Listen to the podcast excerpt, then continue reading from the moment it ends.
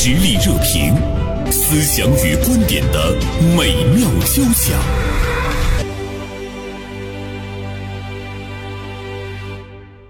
啊，我看到今天《大连晚报》名笔视线的执笔人王军辉写了一篇文章，题目是从虚拟回到现实，将自己交给生活。主要是呢，针对今天我们大部分人，包括我在内哈，每天把一些时间都消耗在刷短视频上，刷完之后呢，觉得没有什么收获，但是第二天呢还继续，一下子很长时间就过去了，苦恼不已啊。我们怎么样来看这个现象？中午好，军辉，还是要问候一下。中午好，袁生姐，这是一个仪式啊。所以，军辉今天这篇文章蛮撞击我们的。嗯嗯，好像是就把我们呃心中的那团焦虑给展示了出来。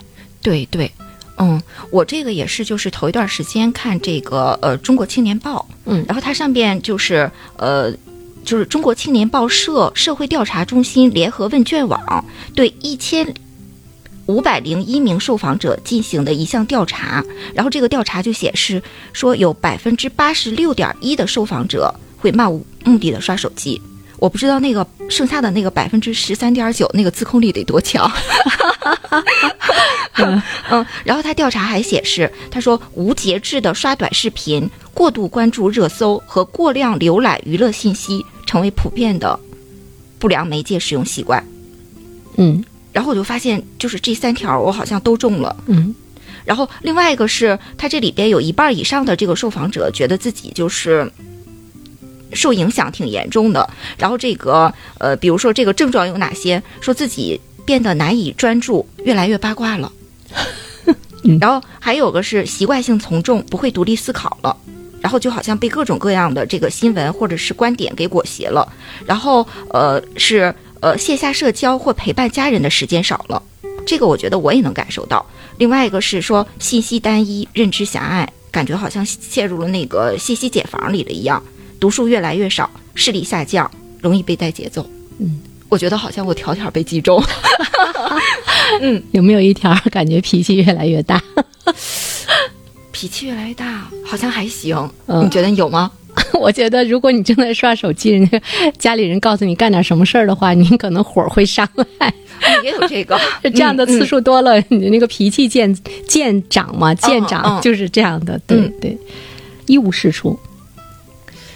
嗯，反正我觉得我刷短视频，我刷完了之后，就是真的就是情不自禁陷入当中，一个一个一个，半个小时过去了，有的时候一个小时过去了，然后就猛的一下醒过来之后，说我都干嘛了？然后我第二天或者是下午我在想的时候，我就发现我没有记忆点。你看，比如说我现在，我想想，我昨天，呃，昨天就感觉挺累的，然后就刷了微博。我现在好像想不起来我刷了什么。你知道你在干什么，但是你不知道你得到了什么。对对，然后我觉得好像我脑子里边没有记忆点。嗯，我不知道你是什么样感受。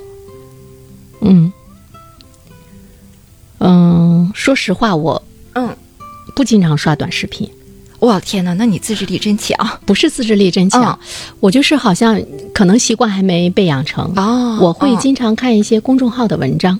嗯嗯嗯，我会经常的对一个热点，哎，比较关注的话，我会就这个热点会看多方面的那个评论。哦，比如说，你像最近刀郎的那首歌，嗯，罗刹海市，嗯啊，完了我就看，哎。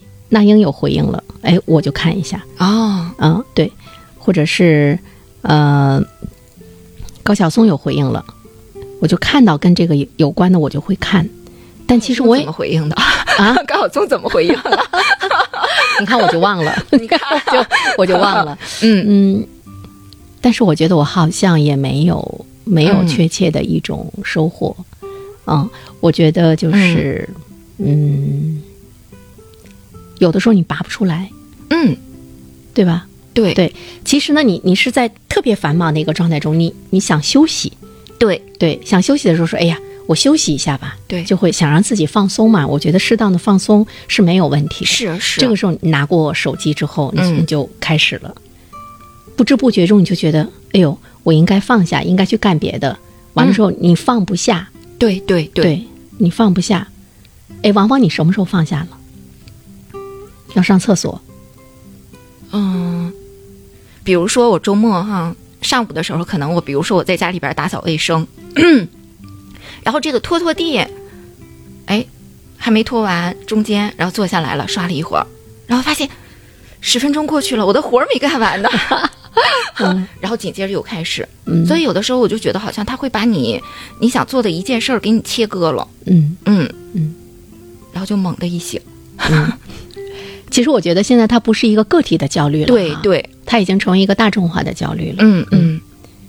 为什么我们会焦虑？你看刚才，呃，军辉说，我觉得没有记住什么，没有得到什么，对，会有那个感觉，而且你真的放松了吗？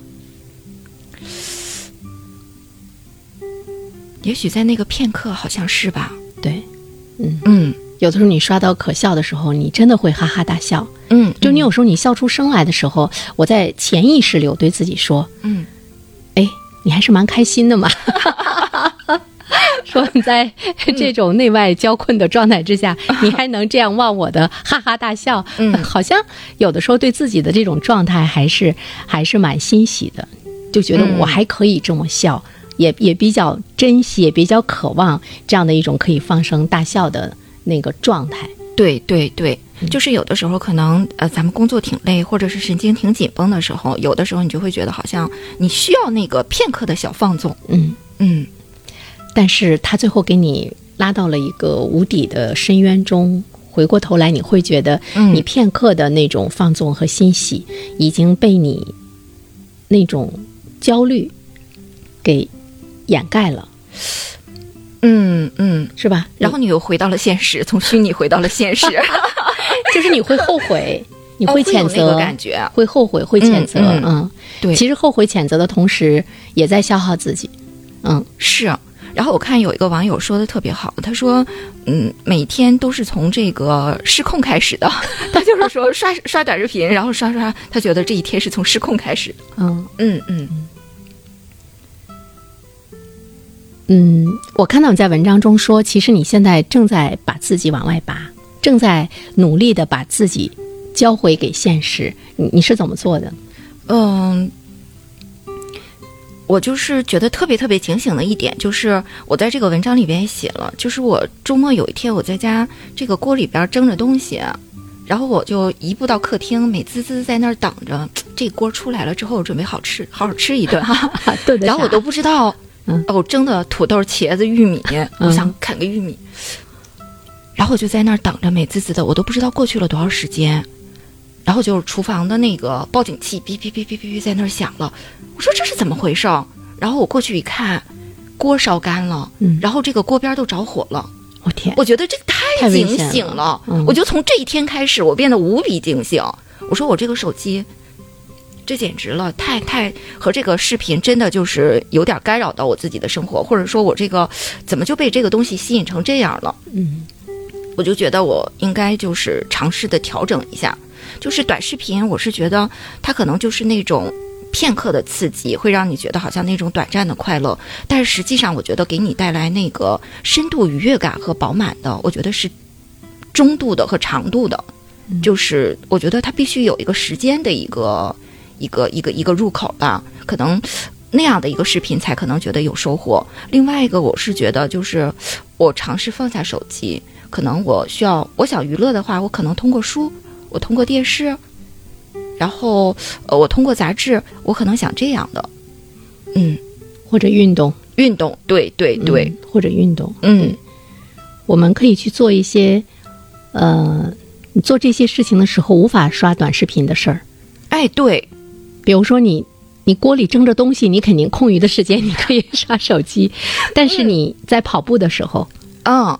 你做瑜伽的时候，嗯。你健身的时候，嗯。嗯嗯，或者呢，你你看书，但我有的时候看书，看着看着书，我遇到了一个词语，嗯或者是我遇到了一个典故，我想查一下，我就会不由自主的把手机拿出来。对，拿出来之后呢，一进入到百度，嗯百度它现在那种展示，有的时候它是一个一个图片的展示，下面是各种新闻哈。嗯我说哟，对这个感兴趣，哟，对那个感兴趣。等我已经在上面游览消耗了十多分钟的时候，我突然间想，哎，我为什么要拿起手机呢？说啊，我想查一个词儿，哎，说查哪个词儿，赶紧的再重新那个输入，再去了解。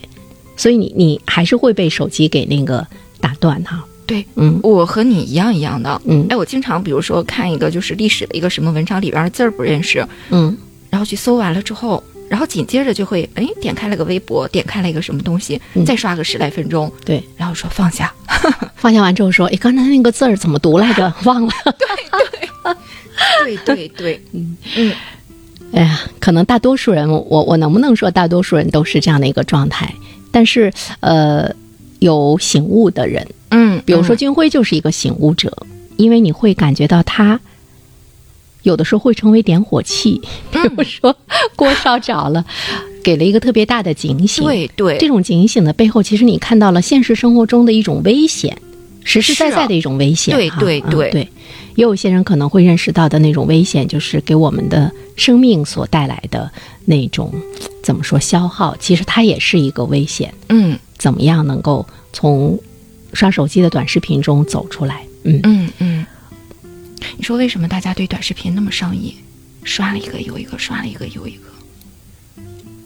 嗯，我觉得人吧，其实人的天性，他都是趋于快乐的，嗯对他都是趋于快乐和轻松的，嗯这个是呃天性。嗯谁谁不想开心，谁不想快乐哈？嗯我记得就是我对这件事情特别有那个呃彻头彻尾的认识，是在于很多年前，我去采访一个我们大连市的一个银行的高管，就是他已经很高级的了，那那个完了，我采访他，采访完之后他就说，他说你这个节目什么时候播出啊？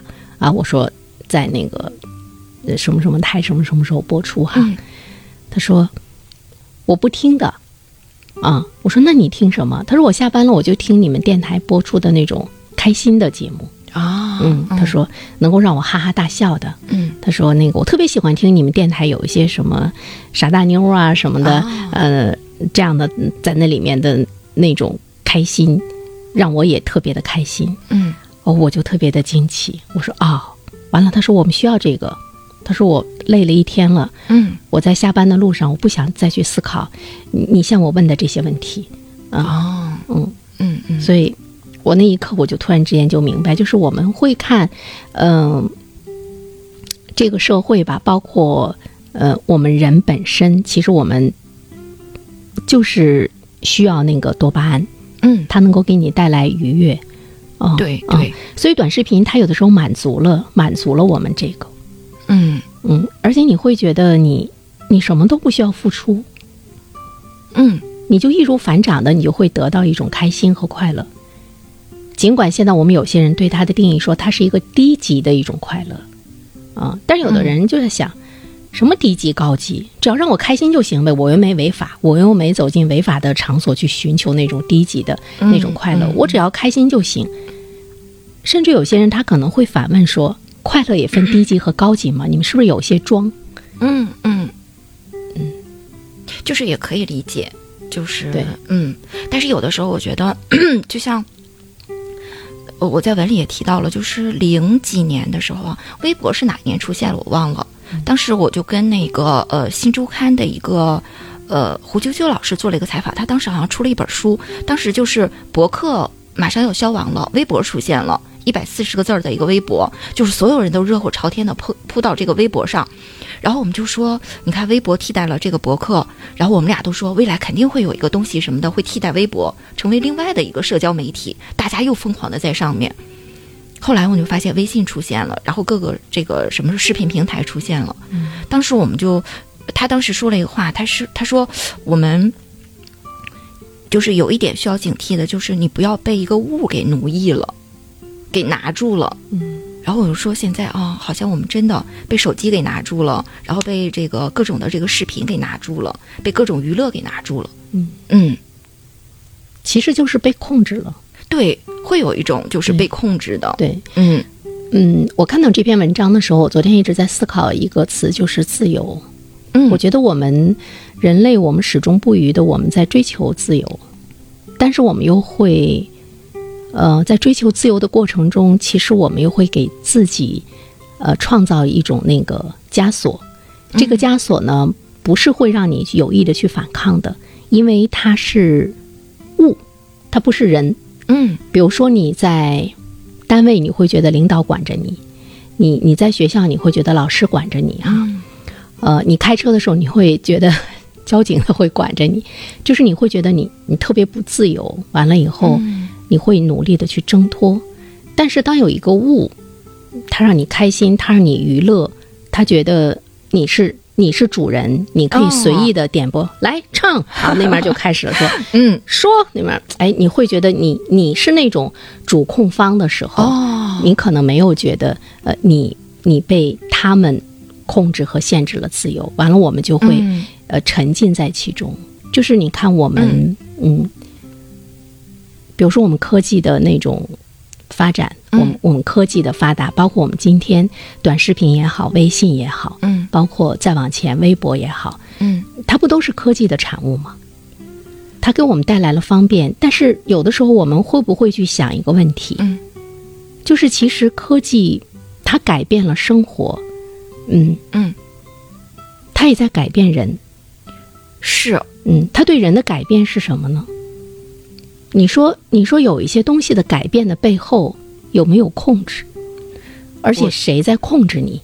对，我觉得这是一个特别特别好的一个一一一个问题，就是特别值得大家反思。对，嗯有一次我看了一个文章叫《放下手机三十天》，嗯然后其中有一个人，他就是一个互联网从业者，他说他要反抗算法，嗯嗯，然后呃，他是怎么意识到呢？他说他有一天和和朋友说，我今天中午要吃个串串，嗯。然后他就打开了一个这个呃某某的这个外卖的一个网，然后上面就直接是给他推荐了各种串串，嗯。他就觉得好像他的被监听了，被监控了。嗯。包括其实我们比如说我们上呃其他的购物平台的时候，有的时候也会发现，呃，就是我们平常和和和别人在聊的东西，或者说我们在呃上面搜索的一个什么东西，其实它都会嗯，给推荐。对。嗯其实很多人都感觉到了，对就是我搜我搜索一个什么之后，我的手机里面就会被这些信息包围。对，其实那你想，我们会觉得，哎，我们进入到了我们信息的茧房，嗯，其实你的视野被局限了。对对，那么你是不是被算法控制了？是，你是不是在想要了解更多信息的时候，其实你没有了去了解更多信息的一个自由？对对，所以我我当时就应该是在一七年，我解读《未来简史》那本书的时候，嗯他说到一句话，我当时看完之后，我就觉得怎么可能呢？嗯我倒是建议大家今天有时间可以回头去看一看《未来简史》那本书啊。嗯他说，在未来的生活中，我们大多数人会被少数人控制。嗯，嗯比如说，我们可能百分之九十九的人会被百分之一的人控制啊，也可以说我们会被少数的几个集团控制。嗯那么我们就会变成那种无脑的那个快乐者，你没有没有情感，没有创造，没有思考啊，但是呢，你有消费，对，嗯，你有消费。呃，大家可能会觉得控制就被控制呗，反正我们始终也是在被控制，我们就被少数人控制了，又怎么样呢？对，有些人他可能觉得这个东西无所谓，嗯，但是你想你，你被控制了之后，其实你会无视你自己，就是你你被控制，你被奴役之后，你会觉得你是没有价值的，嗯。你会觉得，包括你的生命，你可能都会觉得是没有价值的。你你会被引导着一个一个他们给灌输的一个理念，嗯。或者是会被洗脑。比如说，我们今天我们都说，那么高级的一个知识分子，那样的一个漂亮的女孩，你还博士毕业，你怎么能被一个老农民 PUA 了呢？嗯对嗯。我觉得在今天，可能在未来，我们可能很多人都觉得自己很高级，但是你会被算法，嗯。你会被少数人，你会被背后的几大这个科技集团是，被 PUA。那么这个时候，你会、你觉得还无所谓吗？其实你变成了工具，嗯。嗯，你变成了工具之后，我就想到了那个奴隶时代。你觉得你跟奴隶社会的那个奴隶有什么区别呢？你不会反抗，你不会思考，嗯你只会听从。嗯，而且就是它是一个特别无形的，对你说过去的奴隶什么的，他可能带着个镣铐或者是怎么样的话，嗯是身体上还有的。身体的那种疼痛，哎对对精神的那种摧残，对对嗯嗯，这个你就觉得好像是无形当中，嗯，嗯，就是不断的就是进入了他给你的一个一个轨道里边去。对，嗯，说的有点毛骨悚然。我们听一段片花广告，继续来聊。嗯社会热点，传媒观察，穿透共识，寻找价值，实力热评，谈笑间，共论天下事。刚才我们聊到了，嗯，我们如果这样的沉溺于网络的话，最终世界会变成一个什么样子？哈，呃，其实我们就说到的一种那种被控制，嗯你刚才说到的那种被误意，嗯对吧？嗯，呃，我们可能都会成为科技发展的受益者的同时，可能我们也是受害者。嗯这里面就真的就可以去理解科技发展的那个双刃剑。嗯嗯，双刃剑。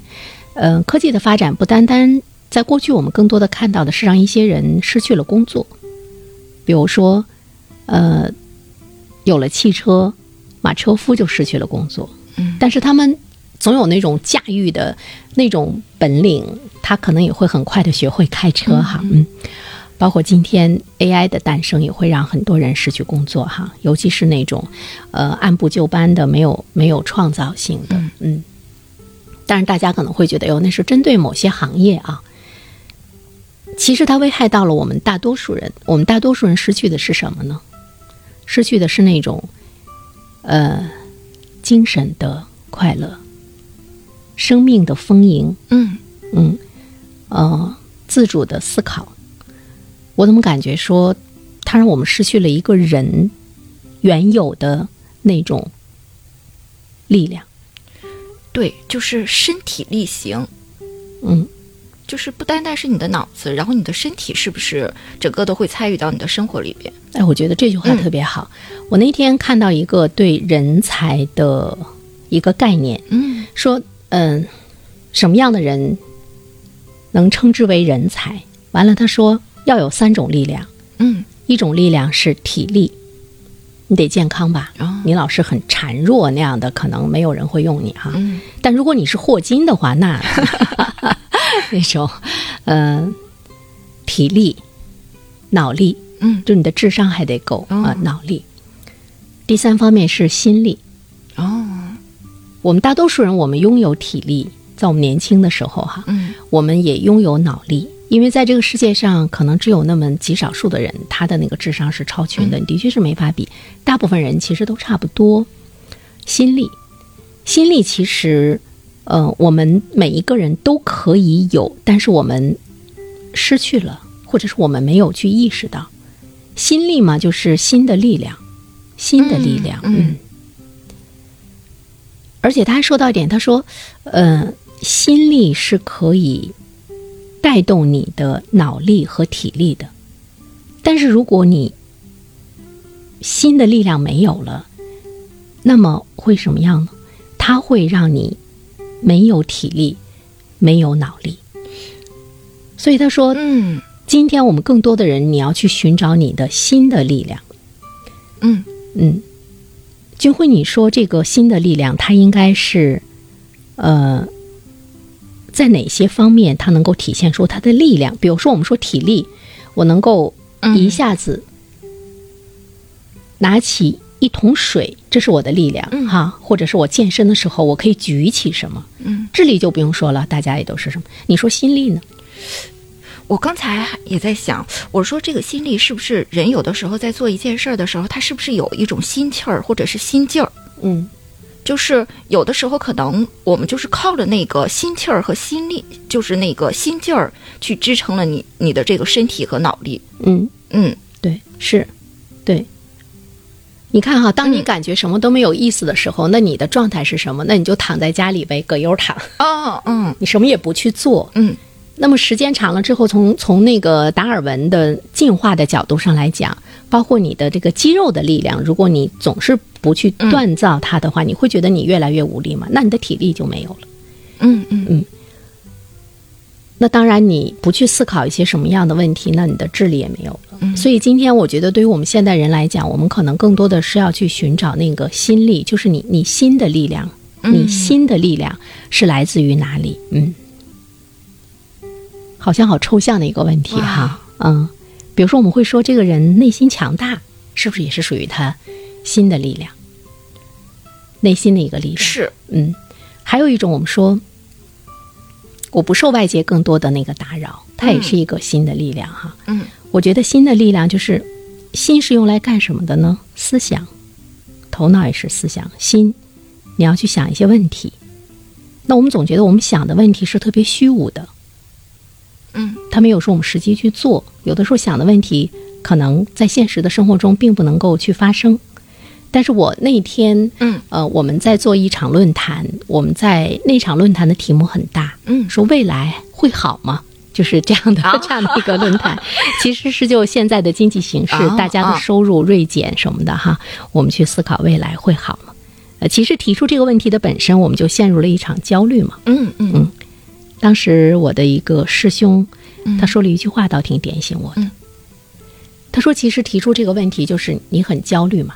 是，包括我们今天很多人，我们去寻求那种网络上的快乐，背后也是你很焦虑。你突然之间觉得我没有什么事情可做，你觉得是不是人特别闲的时候，你会特别沉溺于网络中，或者是你没有那种特别逼近的目标必须要完成的时候，你觉得你可以把时间无限度的消耗在网上，是不是这样？嗯，特别闲，或者是他觉得特别累，嗯特别压抑，嗯我觉得都有嗯，都有这样的一个状况。嗯，或者是没有特别紧迫的事情，哎哎，也没有就是说我给我自己规定的，我今天要完成什么。嗯嗯是吧？他说，其实我们现代人很多人陷入到了一种焦虑。他说，其实焦虑的背后是什么呢？他说，焦虑的背后是具体。哎，说的特别好。嗯，嗯当时我还觉得焦虑，大家可能会说，焦虑的背后是开心啊，焦虑的背后是平静啊。哎为什么说焦虑的背后是具体呢？完了说具体是什么呢？嗯我们可能会说，你去做具体的事儿。嗯嗯，只要你忙碌起来，你可能就不焦虑了。这是我们大多数人所理解的啊。嗯其实这个具体还有还有一个，它也是来自于你那个内心的力量。哪怕你对未来的一个想象，嗯哪怕你对你自己人生的一个目标的一个设定，嗯就是就是你也要把它给具体化，具体到似乎你是可以看见的，具体到似乎你觉得你是可以实现的，嗯具体到你把它分解，分解到今天你要去做一些什么什么样的事情。嗯嗯，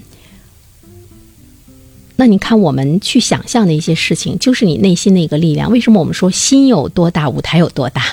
嗯，那么你不是单独的去想就行了，其实就是你看耐克里面有一句话叫 “just do it”，就是去做。对。对，那么去做什么呢？就是你把你想的那个东西给它具体的分解化，分解到每一天一个一个小目标，嗯。你去做，这个是具体。对，就是我头一段时间采访了一个呃写那个通俗历就是通俗历史写作的一个作《历史的温度》的作者张伟，哦。他说了同样的一句话，哦，然后他也用了这个 just 呃 just to do 还是什么？嗯对，just to do，对对对 just to do，嗯，他说你怎么去面对这种不确定，面对这些焦虑什么的？他说就是去做具体。具体去做具体的事儿，去想，像你说的，去做一个具体的一个规划，嗯投入到现实里边。嗯，嗯那我觉得它就是新的力量，就是你内心的那个力量之后，你带动了你的体力和你的那个智力。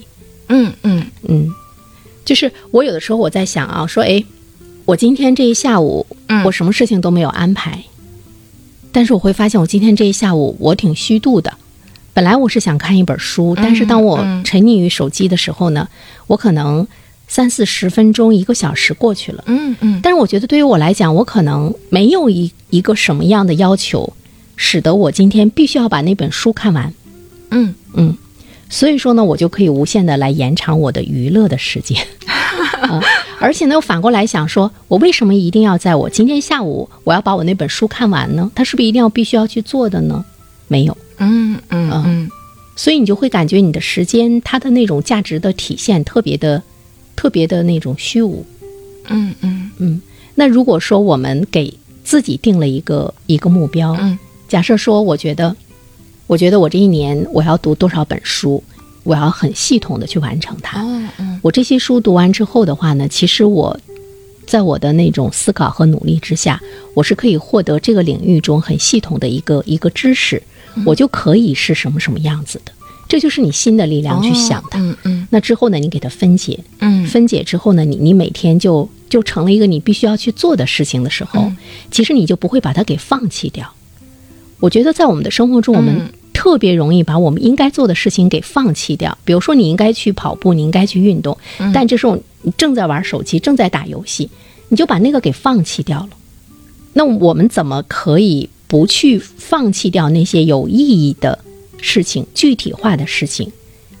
呃，像君辉说到的现实中的那种事情，就什么样的力量可以让你给他也有时间，背后应该有一个什么样的支撑，让我们觉得做它比刷短视频更有意义和价值。我觉得这个东西是有的时候是尝试和体验。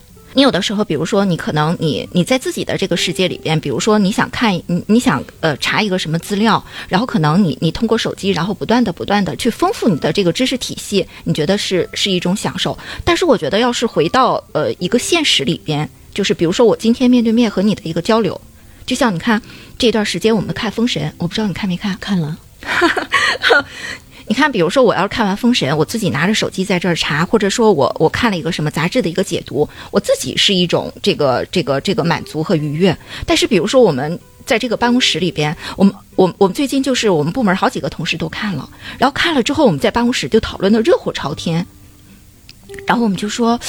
就是，然后我们看到费翔，看到这个纣王，我们我我我们就是从人性的这个角度，从历史的角度，然后大家在一块儿就讲说，呃，哎，那个时候这个为什么会有质子？那个时候怎么会有这个分封制？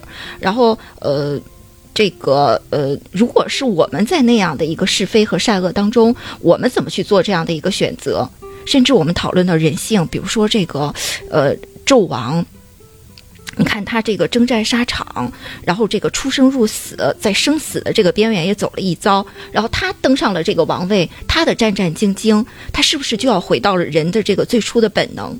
什么食色性也呀，我就要纵情享乐呀。然后我们就谈了好多好多的这个东西，然后我们就在这个我觉得是面对面的人与人之间的这样的一个交流，然后我们就觉得哇，这种的这个呃快乐和满足程度和你一个人在刷手机。我觉得那种就是就是人和物的这种虚拟的这种感觉是不一样的。嗯嗯，就是回到具体。对，回到具体。嗯，我觉得你刚才说的那些都、都都挺宏大的，也都特别好。嗯其实说一个跟我们切身特别相关的哈，我觉得无论是男人还是女人，嗯看到六十五岁的费翔身上的那一块一块肌肉的时候，你就会想到说，嗯呀，我六十五岁的时候，我能不能成为那个样子？他怎么成为了今天这个样子？那就是嗯健身呗。如果我要成为他那个样子的话，嗯那我每天我一定要有多少多少时间我要去健身。那在那一瞬间，我可以把费翔作为我的一个一个目标，嗯我要练成他那样的一身的肌肉，这是你的那个内心的力量，你去想象它。嗯。那么之后呢，你觉得那我每天必须要拿出多少时间，我要去健身？就是嗯。我的目标没有那么远大，我就要成为费翔那样的身材。我觉得他也会把你从那个虚拟的网络中拽回现实中，你会想到你要成为什么样子，完了你你嗯你要成为一个具体的一个什么什么样子，就是特别实实在在的，不是那种特别宏大的说我要成为一个有钱人。嗯，啊，就是那个是个小目标，对就是这个小目标，可行的目标。对，然后就是可能一天一天。特别可行的坚持，然后最后来的时候，它就是变成一个习惯。对，就是那、嗯那种那种具体嘛，就是嗯焦虑的背后是具体的时候，你可以把费翔成为你的一个具体的目标，哦 完了再把你的生活在一点点的具体化的时候，你似乎是有了一个动力哈。嗯，对，我今天看了一篇文章，其实我觉得这篇文章的题目挺残忍的。嗯，我看完之后，我突然之间想，它或许能够把我们有一些人，可能包括军辉，包括原生，呃，把我们从日常的被呃网络被短视频消耗的那个时间中给拔出来。嗯这篇文章的题目是什么呢？真的是很残忍啊！他说：“穷人占领网络，富人走入生活。我们是在这个巨大的底座下面的。对，是的，而且嗯嗯我当时看完之后我就说，哦，原来是这样的。线下的生活是嗯昂贵的，穷人的生活空间被挤到了线上。当然，他这里说到的是一个消费力，嗯嗯比如说穷人在线下，你去什么健身啦，你去看 电影啊，嗯你去消费啊，你不如在家里上网，花不了多少钱。哦啊，对他说到的哦是、是这样的一个啊，嗯但是呃，我们要把我们自己拔出来，不成为嗯大多数的那个穷人。有一些人你会看到他，嗯，我们还是能看得起一场电影的，嗯我们可以买得起一件衣服，嗯但是我们现在沉溺在网上，就是你逐渐的在成为穷人。《纽约时报》和《经济学人》呃，发现了一种越来越成为趋势的现象，嗯。就是穷人越来越沉溺于线上生活，一根网线、一台电脑、一个手机，嗯。成了大多数穷人娱乐的全部。而富人恰恰相反，当穷人越来越沉溺于手机、电脑、电视时，处于社会顶层的他们，正在一点点地从网络生活中抽离，让自己尽可能不依赖网络和屏幕，而专注于线下生活，就是我们说的那种、嗯嗯。那种 具体的生活。那么，富人的生活越来越线下化，他们在做什么呢？嗯。做的有一些我们消费不起，但是我觉得有一些是我们完全可以做到的：嗯。跑步、冲浪、嗯。打高尔夫。打高尔夫我们就不想了哈，聚餐、嗯。陪孩子。嗯。我们看看生活中有多少穷人给孩子扔到一边，让孩子去上课，他在那玩手机。真正的陪伴是什么？嗯嗯上私教课、读书、学习，这个也没有多少成本吧？嗯，登山远足，这也没有多少成本吧？是对，品尝美食咱们就别品尝了，那会变胖的。还有旅游度假，嗯还有享受自然。嗯我觉得这些里面百分之八十，我们我们都是可以做到的。对对他们享受线下空间带来的舒适和惬意，但是穷人把快乐寄托在线上的虚拟的空间，为什么会这样？这真是个大问题。嗯我有的时候觉得，就是嗯，人我觉得应该是一场确确实实的一个身体力行的一个体验，嗯，就是哎呀，我觉得这个词儿特别好，体验。对对，就是嗯嗯，你你你在手机当中，它就是一个虚拟的，它可触可感，就是它不是可触可感、有颜色、有温度的。嗯，你只有可能回到这个切切实实的生活里边，你专注的，哪怕。我我我们过不了那种特别富人的生活，哪怕我今天就是做了一个饭，我就是专注的做饭，我就是专注的和家人在这儿吃一餐饭。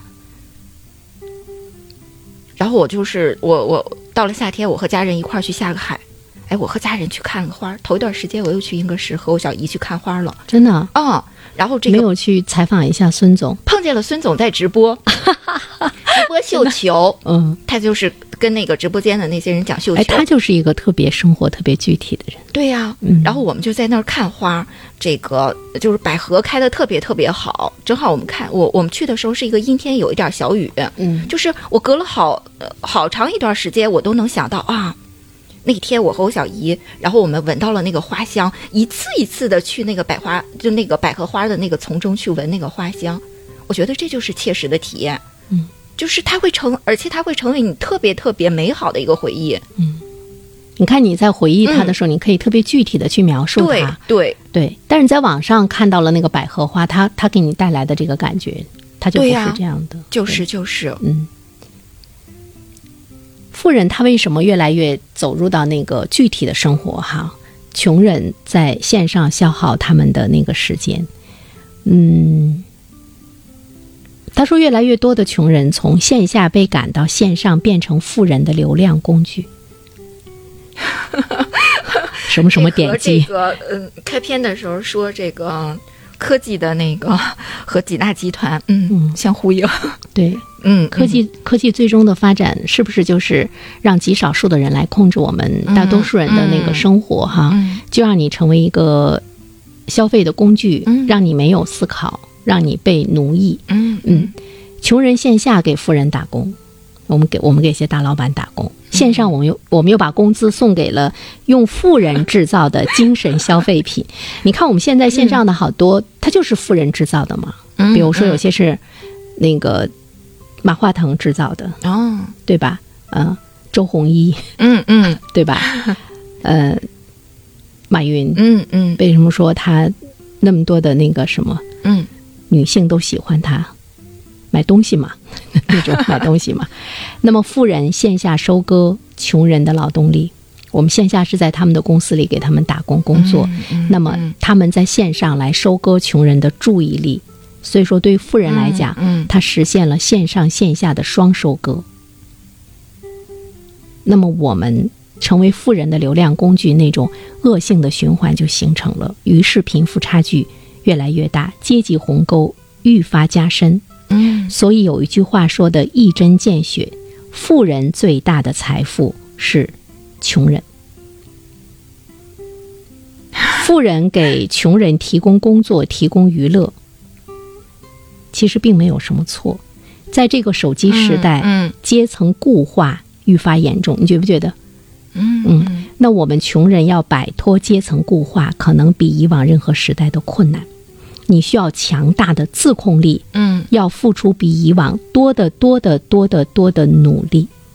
嗯就是我们说把自己从那个网络中拔出来的那个出来那个对对那个能力，对你的转移能力，然后你转移了之后的你的专注力和投入度，对嗯你投入在哪里？在那个经济学上有这样一句名言啊，嗯阶层有重力，重力嗯地球的吸引力，嗯我们每个人有重量，都是因为有地球的吸引力。他说，阶层有重力，需要逃逸速度。飞机怎么能飞起来呢？它挣脱了那个重力。嗯那我们阶层，我们怎么样去突破阶层的那个重力？我们需要有逃脱的速度。我觉得你这篇文章，这不是我觉，得对我们呃，对 你读的这个文章，嗯我觉得对读者会有好大好大的一个警醒。是嗯一个人的脑力和努力如果低于他所处的阶层的环境，那么现实就会像铁桶一般的合围，把它固定在这个无法动弹的位置上。这就是所谓的阶层有重力。而所谓的逃逸的速度，就是人造天体脱离地球引力束缚所需要的最小的速度。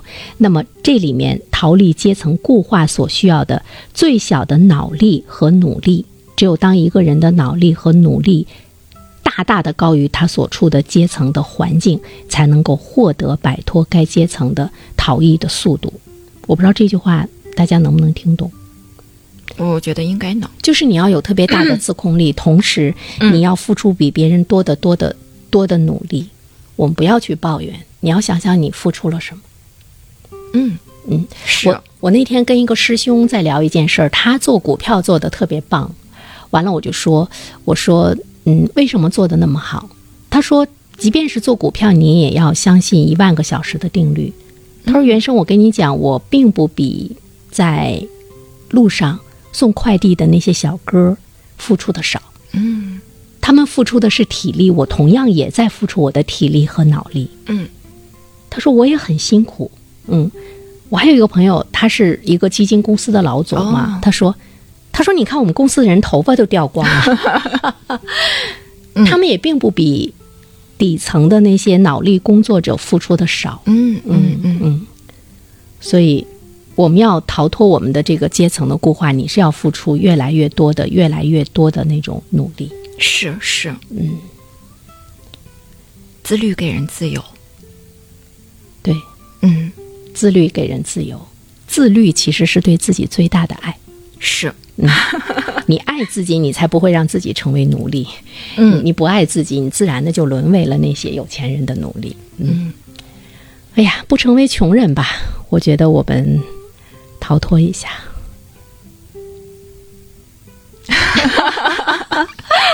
啊，说的好沉重啊。嗯嗯，好的，再一次感谢军辉做客我们的直播间。我们从现在就开始做起吧，把我们自己从这个铁桶中给它挣脱出来。嗯嗯需要有一种动力，因为至少我们不想成为穷人。我觉得这个特现实，这个比任何什么崇高啊、理想啊、意义都现实。嗯嗯、就是你记住，穷人在线上，富人在线下，就可以了。嗯好的，那我们今天就到这里，周末愉快，君辉。嗯，周末愉快，人生姐。